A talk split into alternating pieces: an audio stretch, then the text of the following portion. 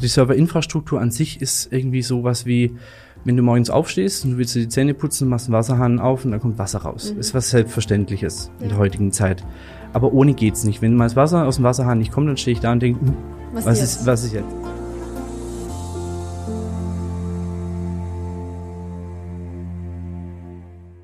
Herzlich willkommen zu einer neuen Folge Industrie 4.0, der Expertentalk für den Mittelstand. Wir schauen uns heute gemeinsam ein Thema an, das für gewöhnlich, wenn es um Digitalisierung von Prozessen und so weiter geht in der Industrie, immer so ein bisschen im Hintergrund stattfindet, weil wenn es funktioniert, ist alles gut, dann denkt keiner dran, aber wenn es mal ein Problem gibt, dann ist äh, das Geschrei groß sozusagen. Und zwar geht es um das Thema Serverinfrastruktur. Und das bespreche ich heute mit meinem Gast, Tobias Pföhler. Er ist Partnermanager für die Dachregion bei Store Magic. Hallo Tobias, schön, dass du heute da bist. Hallo, grüß dich. Vielen Dank für die Einladung. Freue mich auf unser Gespräch. Ebenfalls. Ja, wie immer an der Stelle nochmal kurz der Hinweis, auch die Folge gibt es wieder bei Spotify, iTunes und Co. als Podcast zu hören. Genau, Tobias, ich habe dich jetzt schon kurz einmal angeteasert, mhm. aber vielleicht kannst du dich noch mal ein bisschen ausführlicher vorstellen. Wer bist du und was genau macht Store Magic eigentlich? Ja. Also mein Name ist Tobias Pföder, meines Zeichens, wie du schon richtig gesagt hast, Partnermanager Dach. Also ich kümmere mich bei der Store Magic um alle Themen, die in der Dachregion anfallen. Angefangen natürlich vom Partnermanagement über Distributionsmanagement, bisschen Marketing gehört mit dazu, einfach alles ähm, um das Thema Store Magic und um was wir uns kümmern, nach vorn zu treiben. Ich bin schon seit über zehn Jahren im Software-Defined Storage oder Software-Defined Umfeld tätig. Seit, ja, wie gesagt, über zehn Jahren. Seit drei Jahren jetzt bei der, bei der Store Magic. Und Store Magic ist ein Unternehmen, was gegründet wurde 2006. 2008 war die Marktreife für den Bereich Software-Defined Storage mit unserem ersten Produkt, was wir auf den Markt gebracht haben, der SV-SAN mit der Vision und Mission Making the Complex Simple, weil wir gesehen haben und auch schon relativ frühzeitig erkannt haben, dass das Thema Hochverfügbarkeit und Storage-Lösung mehr und mehr in den zentralen Fokus rückt. Nicht aber nur fürs zentrale Datacenter, sondern auch alles das, was dezentral läuft. Mhm. Heutzutage wird man sagen, at the edge. Mhm. Und um das mit noch ein paar anderen Produkten mittlerweile im Portfolio kümmern wir uns und es so schmal und so schlank wie möglich mit unserer Software lösen zu können mhm. und mit unseren Softwareprodukten lösen zu können. Ja. Klingt sehr spannend. Also jeder spricht ja heutzutage in der Industrie über Industrie 4.0, Big Data, Daten sammeln und so weiter. Worüber aber, wie gesagt, selten gesprochen wird, ist dieses Thema Serverinfrastruktur. Mhm. Weil das viele, wie gesagt, glaube ich, auch nicht so auf dem Schirm haben. Das ist immer so was, was irgendwie im Hintergrund läuft. Ähm, würdest du sagen, das ist so? Und wenn ja, warum ist das so? Server und Storage oder ja, die Serverinfrastruktur an sich ist irgendwie sowas wie, wenn du morgens aufstehst und du willst dir die Zähne putzen, machst einen Wasserhahn auf und dann kommt Wasser raus. Mhm. Ist was Selbstverständliches ja. in der heutigen Zeit. Aber ohne geht's nicht. Wenn mal das Wasser aus dem Wasserhahn nicht kommt, dann stehe ich da und denke, hm, was, was ist, was ist jetzt? Mhm. Und ich denke, ähm, so ist es halt auch in der, in der Industrie, beziehungsweise generell über Branchen hinweg mhm. mit der IT. Wenn es mal nicht funktioniert, ist das Geschrei, wie du gesagt hast, groß. Und ähm, es ist definitiv ein Muss, weil jede Applikation braucht irgendwo ein Zuhause, wo sie laufen kann. Mhm. Und jede Applikation braucht auch irgendwo wieder einen Ort, wo sie ihre Daten, Informationen verarbeiten und speichern kann. Mhm. Und oft ist es halt dann so, dass die IT vielleicht ein bisschen so stiefmütterlich behandelt wird, tatsächlich, auch im Bereich Industrie 4.0 noch, wird sich sicherlich auch wandeln. Und in dem Zusammenhang ist äh, Edge Computing jetzt vielleicht auch nichts Neues oder Hyperconverged Computing. Es wird ja schon teilweise lange betrieben, schon auch lange bevor die Namen aufgetaucht sind. Und oftmals ist die Herausforderung an der IT, dass Budgets entsprechend begrenzt sind. Mhm. IT ist mittlerweile auch je nach Unternehmensgröße auch ein Cost Center, wo dann beispielsweise, gerade wenn wir jetzt im Bereich Industrie bleiben, ähm, der Produktionsleiter Anforderungen hat, dafür auch ein Budget bekommen hat, mhm das in die IT mit reinspielt, das aber die interne IT vielleicht in dem Kostenrahmen, was der Produktionsleiter bekommen hat, gar nicht erfüllen kann. Mhm. Und somit muss er vielleicht auch ein bisschen Autodidakt oder Autodidakt oder eigenständig arbeiten, sich nach mhm. Lösungen umgucken und das dann mit seiner internen IT besprechen, beziehungsweise vielleicht sogar ein eigenes kleines Data Center für sich selber aufbauen, für seine Produktionslinie, um einfach den Ansprüchen und Anforderungen von Industrie 4.0 und das, was er realisieren möchte, in seiner Produktionslinie beispielsweise gerecht zu werden. Hm.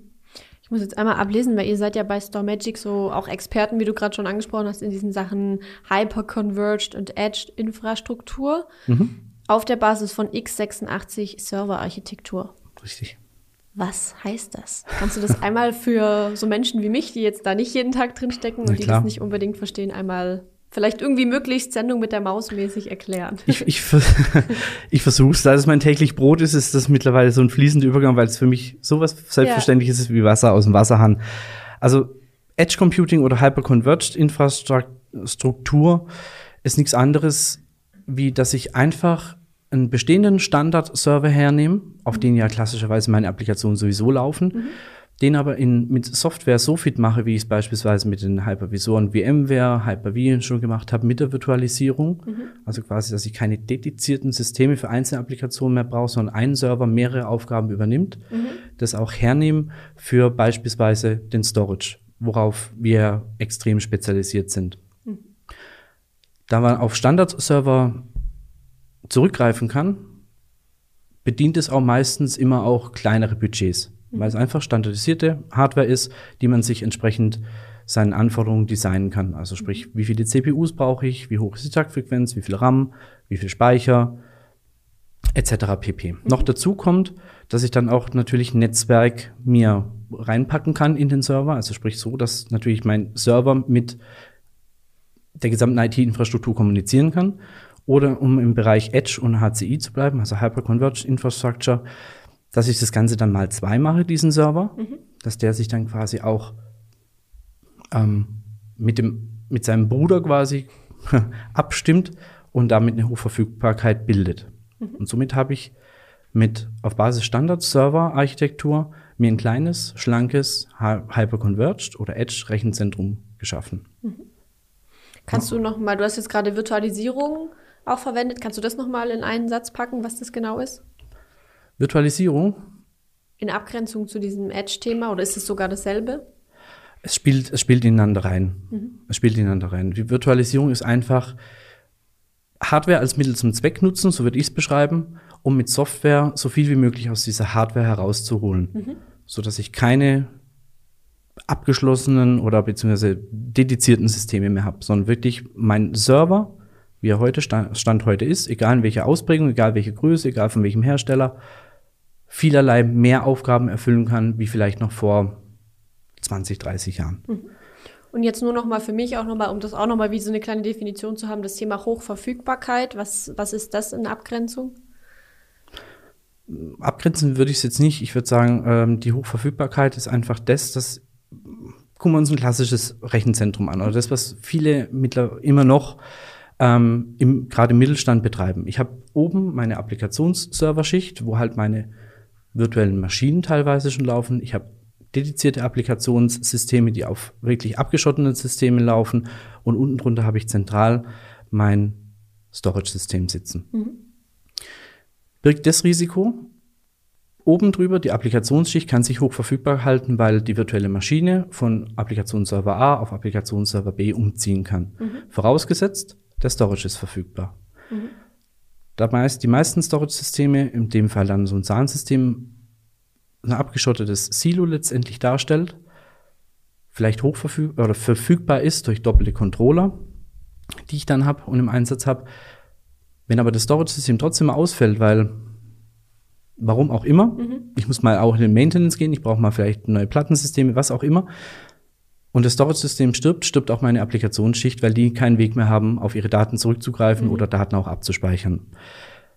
Und Hyperconverged und die Hochverfügbarkeit von StoreMagic mit der SV-SAM beispielsweise bricht mit diesem Silo-Gedanke und verteilt auf Basis dieser Server, die ich ja eh schon habe für meinen Applikationsbetrieb, verteilt dort dann letztendlich den Storage oder verwaltet dann den Storage zwischen Server A und B und hält das Ganze hochverfügbar, so dass wenn Server A ein Problem hat, Server A mit seinen virtuellen Maschinen auf Server B umspringen kann oder umziehen kann und nachdem der Fehler behoben ist, die Maintenance gemacht wurde, ich das Ganze wieder automatisiert zurückspielen kann. Also transparenter Failover und Failback, würde man sagen. Alles klar, verstanden. Vielen Dank. ähm, was würdest du denn sagen, sind aktuell so die Hauptszenarien oder ich nenne es mal Trends, mit denen ihr euch so in der Serverlandschaft äh, gerade so konfrontiert seht, sage ich mal? Also der Trend geht definitiv mehr und mehr in All-Flash-Systeme, so dass ich wegkomme von den klassischen HDDs, also SAS, Nearline SAS-Technologie hin zu ähm, NVMe und SSD-Laufwerken, oder Laufwerken kann man gar nicht mehr sagen, ist ja ähm, Flash-Technologie. Und das ist so mit eines der größten Punkte, wo man halt auch durch die durch den Einsatz von Standard-Servern diese Technologie schnell und effizient nutzbar machen kann, auch in homöopathischen Dosen in Kombination mit der entsprechenden Software, wie SV-SAN von StorMagic eine ist, so dass ich nicht ein komplettes SAN-System oder Teile eines SAN-Systems mit ähm, Flash ausstatten muss oder mit SSD-Technologie, sondern wirklich sagen kann, ich brauche einfach nur, klassischerweise sind es zehn Prozent von der Gesamtkapazität, um da nochmal ein bisschen mehr Spielraum zu bekommen, dass ich HDD SSD mischen kann mit entsprechender Softwaretechnologie, um beides für alle Applikationen nutzbar zu machen. Oder ich sage, ich erschlage gleich alles mit der Flashkeule, so dass ich das Maximale an Performance für, meine Applik für meinen Applikationsbetrieb herausholen kann. Was ist die bessere Variante, deiner Meinung nach? Das kommt auf das, Flashkeule? das, das kommt, das kommt auf, das kommt auf das Unternehmen an. Okay. Und es kommt auch auf das Budget letztendlich an, ähm, was der IT-Leiter, der Produktionsleiter, der Store Manager, was, wer auch immer mhm. so ein System braucht, letztendlich für, für Anforderungen hat. Hm. Okay. Was würdest du denn sagen, sind so aktuell im Umfeld von Industrie 4.0 die größten Herausforderungen, denen ihr so begegnet?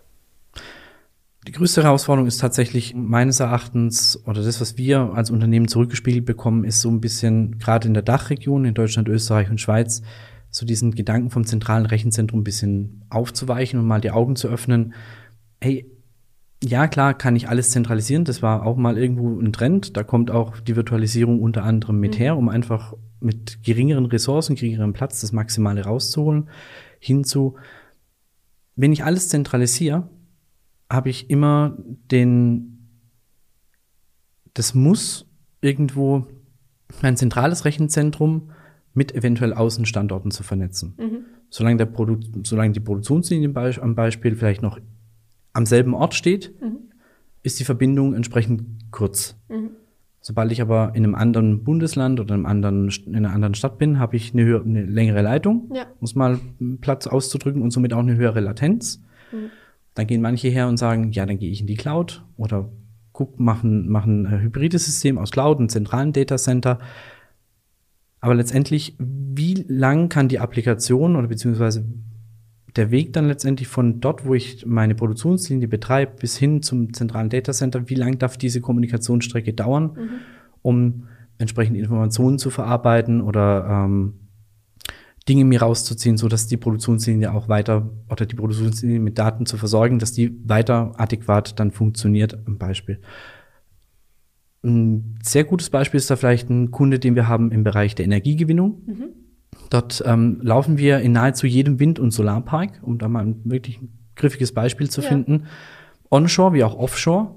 Und wo stehen solche Wind- und Solarparks? Meistens irgendwo auf der gro äh, großen grünen Wiese mhm. oder halt ne, in der Nordsee oben, mhm. wo vielleicht nicht die dicke große Telekom-Leitung oder von einem anderen Provider anliegt, um auch wirklich zu gewährleisten, dass ich mit meinem Wind- und Solarpark kommunizieren kann. Mhm. Ich habe aber trotzdem als Unternehmen die Anforderung, ich muss Rechenoperationen vor Ort durchführen. Ja. In die Cloud könnte ich eventuell gehen. Habe ich dann entsprechend aber auch bin ich auch abhängig von meinem Provider, ja. der mir entweder die Leitung stellt oder per Funknetz das Ganze ermöglicht. Habe ich das nicht, bleibt mir nichts anderes übrig, wie irgendwie zu, dafür zu sorgen, dass ich es vor Ort mache, um die Latenz so gering wie möglich zu halten oder beziehungsweise meine Rechenoperation tatsächlich auch durchführen zu können. Mhm. Und da passt StoreMagic mit SV-SAN und mit unseren weiteren Produkten perfekt dafür. Und das hat auch der Kunde erkannt und mehrfach ähm, repliziert. Einfach das vor Ort zu halten mit schlanker, schmaler, standardisierter Hardware, weil ich habe ja auch noch die Hürde irgendwo, wenn ich gerade in einem Außenstandort bin oder auf der großen grünen Wiese, habe ich vielleicht nicht unbedingt Zugriff auf IT-Personal, was sich damit auskennt, wenn mal ein Fehler passiert. Mhm.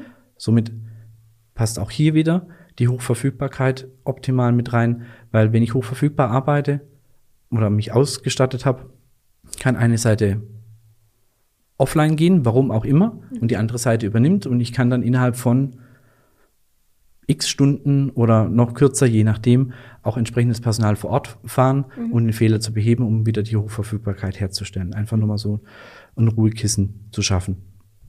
Ja, das sind auch Beispiele sind, glaube ich, immer in dem Fall sehr hilfreich, dass man es äh, gut nachvollziehen kann.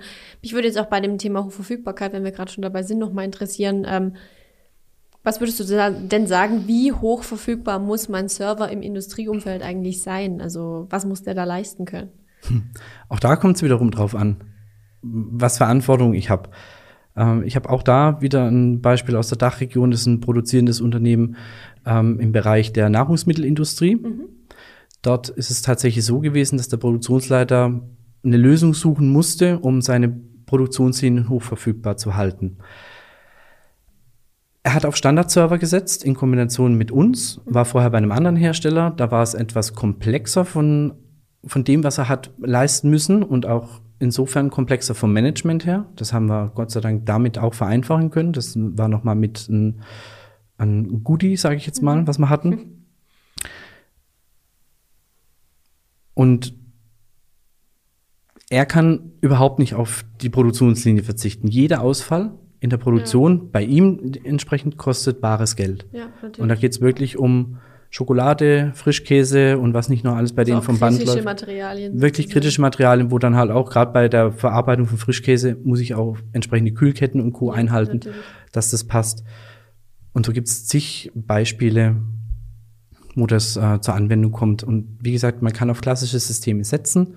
Die Hochverfügbarkeit ist immer eine Anforderung, die der Kunde an uns oder beziehungsweise sich fragen muss, wie viel Hochverfügbarkeit brauche ich, mhm. wie lange kann ich mir einen Ausfall leisten, um Kosten und Nutzen am besten abzuwägen für mich selbst. Aber das heißt im Prinzip, um das nochmal vielleicht so ein bisschen zusammenzufassen, mehr Hochverfügbarkeit heißt auch mehr Flexibilität und weniger Produktionsausfälle und so weiter. Würde ich. Weil ich eben flexibler bin bei der würde ich definitiv so unterschreiben, weil er kann, oder die Kunden von uns beispielsweise können halt sicher sein, ein Server geht in die Binsen, der andere übernimmt zu 100 Prozent und ich kann mich dann entsprechend in, dann drum kümmern, mhm. wenn ich die Ressourcen bzw. Die, die Leute dafür da habe, die sich drum kümmern können. Aber meine Produktion läuft einfach weiter.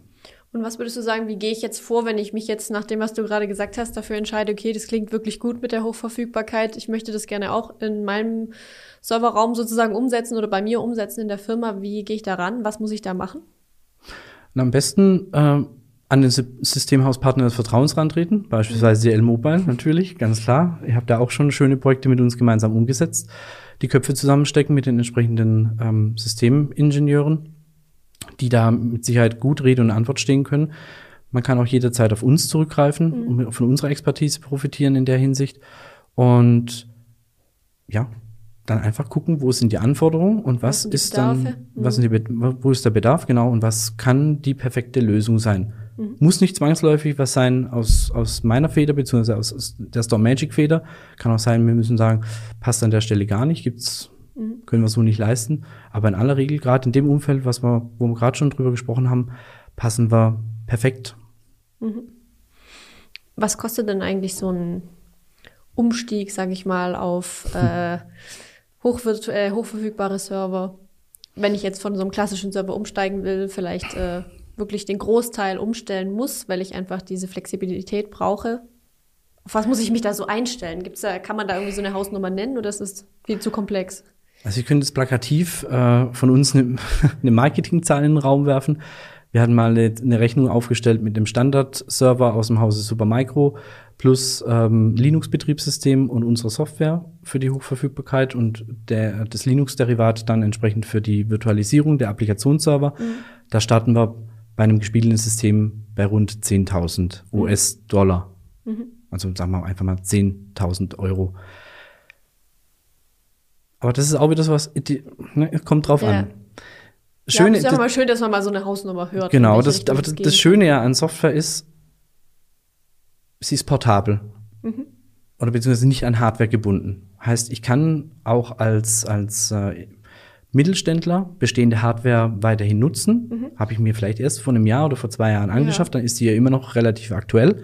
Noch dann kann gut. ich mit einem Stück, genau, dann kann ich mit einem Stückchen Software entsprechend noch mal mehr rausholen und vielleicht vielleicht nochmal eine CPU nachschießen, vielleicht nochmal zwei, drei Platten mehr reinpacken oder SSDs oder ich nochmal ein bisschen RAM aufrüsten und somit habe ich dann schon wieder ein aktuelles System, wo, beziehungsweise ein, ein System, was ich schon hatte, wo ich einfach noch mal ein bisschen aufgeschraubt habe.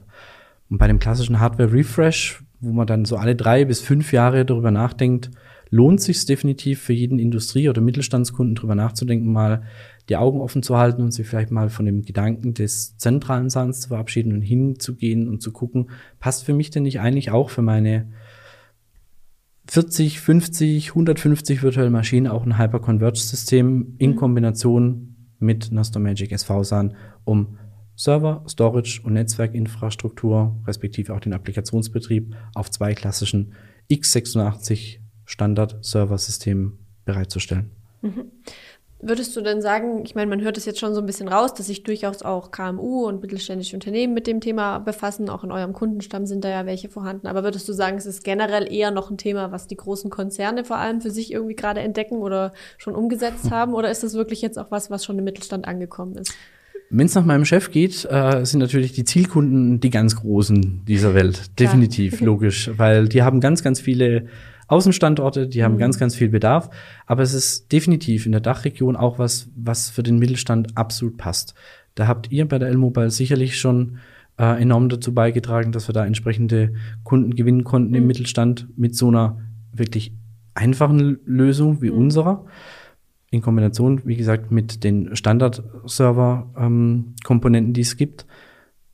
Und ich merke es auch, seit ich jetzt drei Jahre mit dabei bin bei Star Magic. Wir sind immer so ein kleiner Hidden Champion, mhm. sind aber doch führend in unserer Branche, was auch ähm, Gartner und auch GigaOhm beispielsweise uns schon attestiert haben, dass wir da auch mit unserer Vision Making the Complex Simple und mit unserem Softwareportfolio absolute Nerv der Zeit treffen mhm. und Mittelständler auch mit schmalem Budget wirklich in die Lage versetzen zu können, sich eine Hochverfügbarkeit mit diesen oder auf Basis diesen Standards ähm, sich ins, ins, Rechen, ins, ja, ins Rechenzentrum zu stellen mhm. oder vielleicht auch einfach Lösungen zu schaffen für Außenstandorte.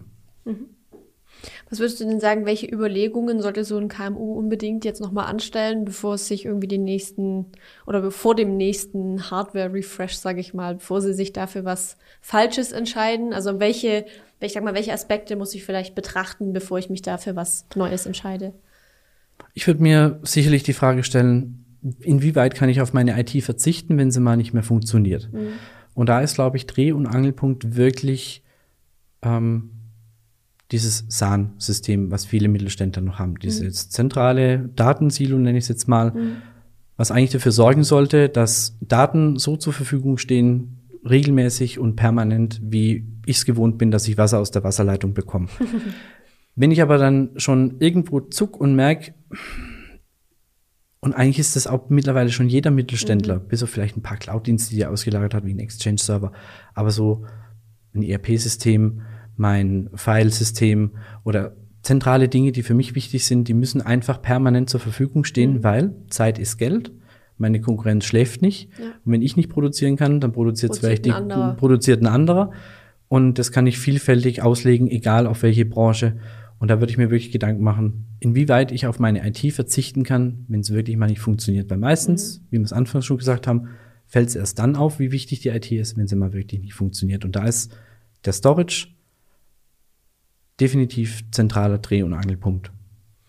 Das heißt im Prinzip auch, jedes Unternehmen, das an Digitalisierung denkt oder eben auch an, wie gesagt, Industrie 4.0 mit einer smarten Fabrik, wo alles zusammenhängt, wo man Daten sammelt, diese auswertet, daraus Predictive Maintenance äh, Prozesse ableitet und so weiter. Für die ist es eigentlich gar keine Option mehr, anders vorzugehen als mit hochverfügbaren Servern, oder?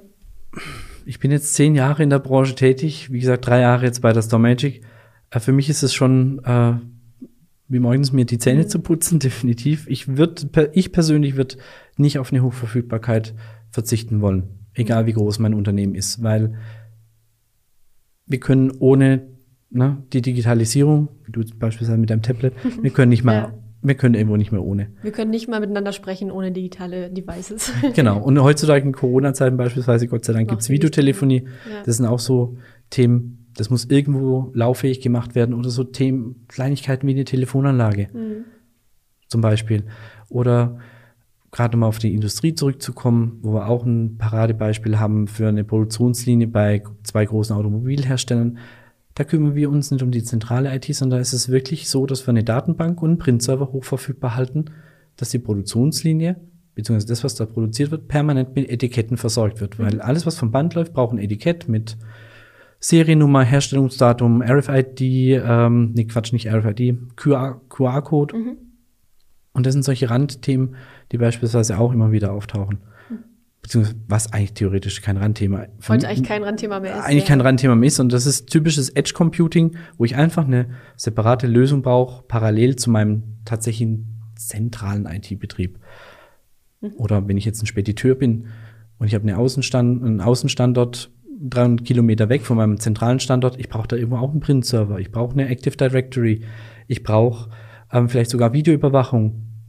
Und ich habe dort kein IT-Personal, weil es ein kleiner Standort. Aber was passiert, wenn mein Print-Server nicht funktioniert, mein LKW auf dem Hof steht und er muss halt die Landesgrenze über die Landesgrenze und ich kann meine Zollpapiere nicht ausdrucken. Würdest du denn trotz allem, was wir jetzt besprochen haben, sagen, die Cloud kann für einen Mittelständler trotzdem die bessere Alternative sein oder überhaupt eine Alternative? Die Cloud hat sicherlich die Daseinsberechtigung in vielerlei Hinsicht, ist auch mit Sicherheit irgendwo so, Brückentechnologie ist vielleicht jetzt das falsche Wort, aber kann bei Dinge unterstützen, die ich vielleicht in meinem zentralen Datacenter nicht mm, leisten kann, nicht leisten will, wie beispielsweise Auslagerung von Archivdaten oder ähnliches oder Sammeln von, von Daten von Außenstandorten, wie auch immer. Ähm, hat sicherlich seine Daseinsberechtigung, aber gerade im Punkto Industrie oder auch beispielsweise im Retail-Umfeld, wo es darum geht, Daten vor Ort zu halten, wie sowas, wie, wie ich es angesprochen habe, ein, ein kleiner Print-Server, eine Active Directory. Ich brauche vielleicht auch noch irgendwo äh, einen Speicherort und eine Dings, ähm, einen Platz, wo ich meine Videoüberwachung laufen lassen kann.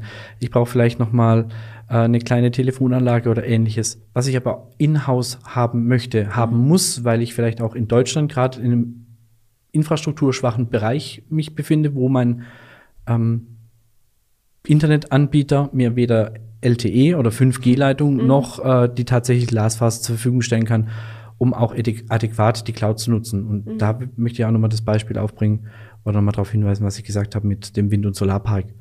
Das kann man wirklich auf vielerlei Branchen und Unternehmen und Größen herunterbrechen.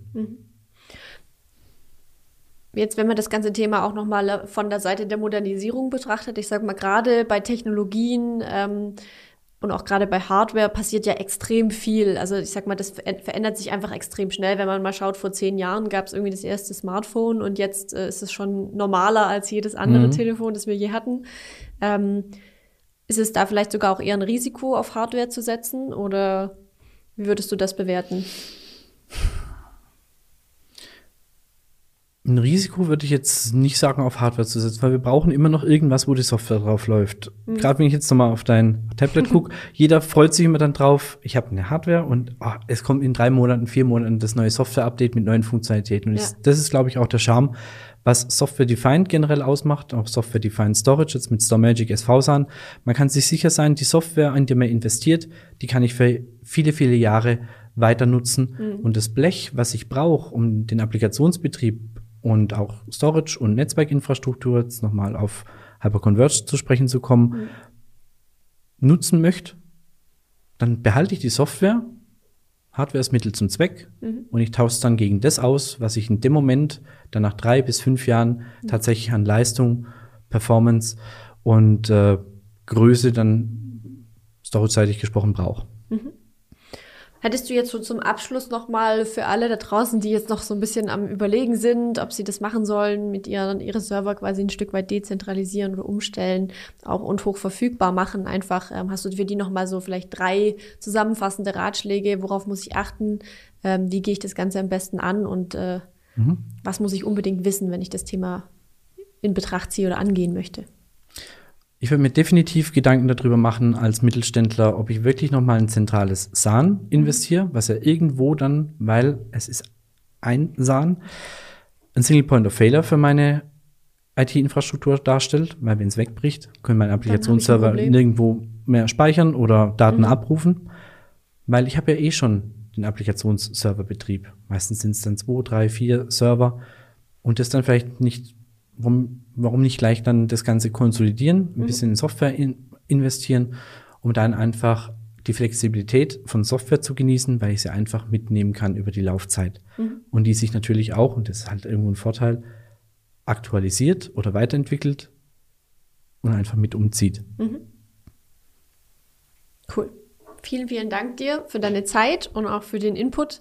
Ich habe viel zum Verarbeiten jetzt, habe viel Neues gelernt. Ich glaube, ich habe auch ganz, ganz viel vergessen, weil das ist so ein breit gefächertes Thema, da kann man, glaube ich, noch stundenlang ähm, drüber philosophieren und reden miteinander. Das stimmt. Weil Vielleicht haben, haben die Zuhörerinnen und Zuschauer oder Zuschauerinnen und Zuschauer oder Zuhörerinnen und Zuhörer, je nachdem ob Podcast oder Videoshow, ähm, vielleicht ja auch noch ein paar Fragen an dich zu dem ganzen Thema. Die könnt ihr wie immer ähm, gerne einfach unten in die Kommentare schreiben. Wir leiten die an den Tobias weiter und ans Team und äh, falls da was aufkommt, zur Not machen wir einfach noch mal eine zweite Folge, wenn sich's anbietet zu dem Thema. Also Super gern. schickt uns oder schreibt uns fleißig eure Fragen. Wenn euch die Folge mit dem Tobias gefallen hat, lasst uns einen Daumen nach oben da oder eine Bewertung bei iTunes. Und dann würde ich sagen, nochmal vielen herzlichen Dank an dich, Tobias, für deine Zeit und für den Input. Und äh, bis zum nächsten Mal. Macht's gut.